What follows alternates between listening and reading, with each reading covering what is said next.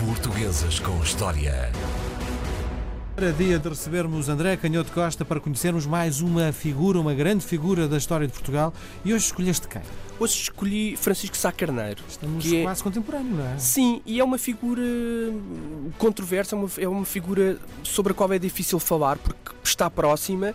Hum, há ainda alguma, alguma dificuldade em ter eh, a distância e a serenidade para se construir, eh, um- enfim, uma visão relativamente eh, eh, ponderada, se é que isso é possível em história.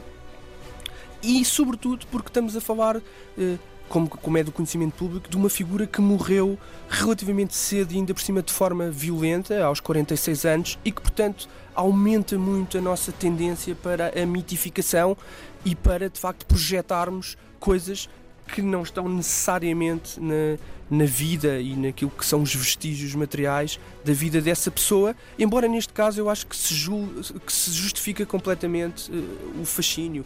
Estamos a falar do, no caso de Francisco Sá Carneiro, de um homem que nasce no Porto em 1934, que é um filho da alta burguesia católica tradicional eh, do Porto. O pai era um dos advogados mais conhecidos, a mãe tinha eh, ascendência na aristocracia espanhola e, portanto, o Francisco Sá Carneiro é educado eh, nesta, nesta tradição eh, muito contida, de certa maneira liberal do ponto de vista intelectual, mas comportamentalmente eh, muito contida, eh, muito, muito participante na vida católica do tempo, eh, até com frequência da missa diária, que é alguma coisa que, que, que na Europa já seria um pouco estranho para, para as burguesias do, do século XX, mas é neste, é neste contexto que ele vai desenvolver as suas capacidades, depois vai para a Faculdade de Direito de, de Lisboa, vai conhecer a sua mulher, no, curiosamente, num concerto do Orfeão Portuense, e eu cito, eu cito este, este pormenor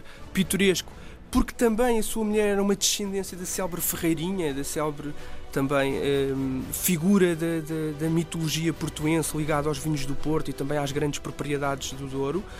E, e- e- portanto, é este Francisco Sá Carneiro que vamos ter até aos 20 anos de idade. Hum, muito no enfiamento daquilo que eram, que eram as burguesias tradicionais portuenses. Mas aos 20 anos de idade temos outro pormenor muito engraçado que já dá conta, digo eu, na minha interpretação livre, de qualquer coisa que anda ali a acontecer, que era o facto dele ser visto pela cidade, a andar de lambreta, a atra- a atravessar toda a cidade de lambreta, isso tinha sido uma, uma, uma Porto. prenda no, no Porto, e portanto é muito curioso nós imaginarmos este Francisco Sá Carneiro com 21 anos a cruzar a cidade do Porto na sua lambrenta, o que obviamente para a época era um, um luxo, mas era ao mesmo também uma certa, um certo gosto pela vertigem, pela velocidade, uma certa irreverência, e isso eu acho muito, eh, muito curioso. Aliás, depois vão, vão, alguém irá dizer mais tarde que ele adorava conduzir e que adorava conduzir em velocidade e que era até um, um bocado louco na forma como, como conduzia. Ele começa a destacar-se como figura política quando escreve em 1969 uma carta a pedir eh, o regresso do exílio de uma figura muito importante do catolicismo português, o Dom António Ferreira Gomes, que tinha sido muito ativo na, na, na luta, eh, enfim, a favor de- de- das classes mais baixas e em posições relativamente corajosas no contexto da, guerra colonial e que tinha, portanto, sido exilado. E o Francisco Sá Carneiro vai escrever uma carta ao Presidente do Conselho de Ministros, uma carta brilhante, a- a- a exigir quase o regresso do Bispo do Porto e, de facto, esse regresso acontece. E, e o facto de, de- da carta ter ou não enfim, desempenhado um papel muito importante nesse regresso, o, o facto é que isso vai catapultar o Francisco Sá Carneiro para eh, uma dimensão muito mais pública. Depois ele acaba por ser convidado para ser eleito, eh, enfim, em lista de partido único, mas para ser eleito à- como deputado na Assembleia Nacional. E também se vai destacar aí na Assembleia Nacional, apesar de- de- do tal partido único e das limitações que todos nós conhecemos, eh, que eram as limitações de um Parlamento no contexto do Estado Novo, a verdade é que ele vai propor a eleição do Presidente da República, vai propor o fim dos preços políticos, vai propor a abolição de- da censura e isso também começa, começa a, a- a- a cristalizar. Em- ideias de esquerda, não dele. Quase ideias de esquerda. Aliás, é, é muito fascinante, ainda hoje, eh, nos intelectuais do PSD e nas pessoas que se interessam pelas origens do PSD, ainda hoje se discute isso. Aliás, o PSD, nesse ponto de vista, é um, é um partido fascinante porque ainda hoje se discute o que é que é isso do PSD. Se é um partido. Nós temos interpretações do PSD de direita do radical. Do ponto de vista filosófico, temos, vão buscar inspiração aonde? A questão é um pouco essa, é porque por exemplo, este PPD que nasce nos escritórios do Porto com Francisco Sá Carneiro, com Montalvão Machado, é um PSD, que é um PPD, não é sequer ainda um PSD, é um partido que tem origens que vão do marxismo, passando pela maçonaria, até descontentes do Estado Novo, mas com tradição uh, ligada ao republicanismo e, portanto, há nas raízes do PSD. Isso hoje, hoje, às vezes até é um pouco ridicularizado quando, por exemplo, intelectuais como o Pacheco Pereira falam nisso, mas é verdade que no PSD há de facto este, este larguíssimo espectro de influências intelectuais que vão quase desde o marxismo e da maçonaria radical até à democracia cristã, até hoje em dia ao, ao liberalismo austríaco e ao neoliberalismo americano uh, dos anos 50. Acontece que uh, Sá Carneiro vai beber um pouco desta, deste pluralismo. E quando se dá o 25 de Abril, ele adoece gravemente. Uh, há aí de facto um recuo na sua vida pública, apesar de estar e acompanhar a, a, a, a, fundação do PSD e a, e a, sua, e e e a sua evolução. evolução logo naqueles primeiros anos quentes pós-revolucionários, mas ele adoece gravemente, é operado em Londres.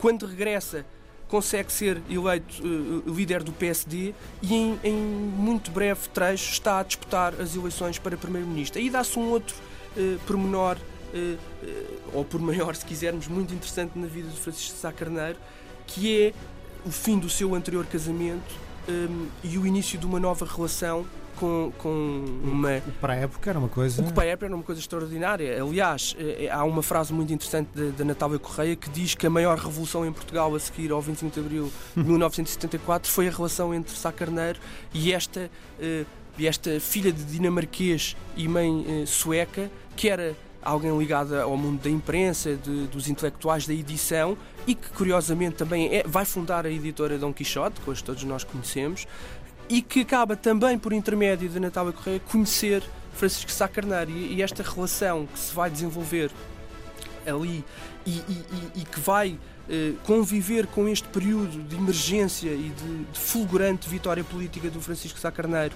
eh, durante as eleições de 1979 vai de facto representar uma revolução a par de outra revolução política que já estava a ocorrer, que é uma revolução pública de costumes. Há outra frase até bastante comovente que, que, que eu registrei e que me lembro sempre nestas ocasiões, quando de facto ele vai, passa a viver com Senua Cassis, um dos filhos mais velhos vem também para Lisboa viver com ele, provavelmente também por, por, por motivos de, de, proximidade dos estudos, e isso obviamente deixa o pai radiante. Ele vai dizer: Ainda bem que vieste, porque vou te educar outra vez. Hum. E independentemente das libertações, das interpretações eh, livres que se possam fazer sobre, sobre este aspecto quase íntimo, é, é muito comovente pensar aqui num homem que, que viveu toda a vida constrangido, e, toma a liberdade de utilizar esta, esta palavra, constrangido por uma certa, uma certa austeridade eh, católica eh, e comportamental burguesa, que de repente descobre o mundo através desta, desta mulher belíssima,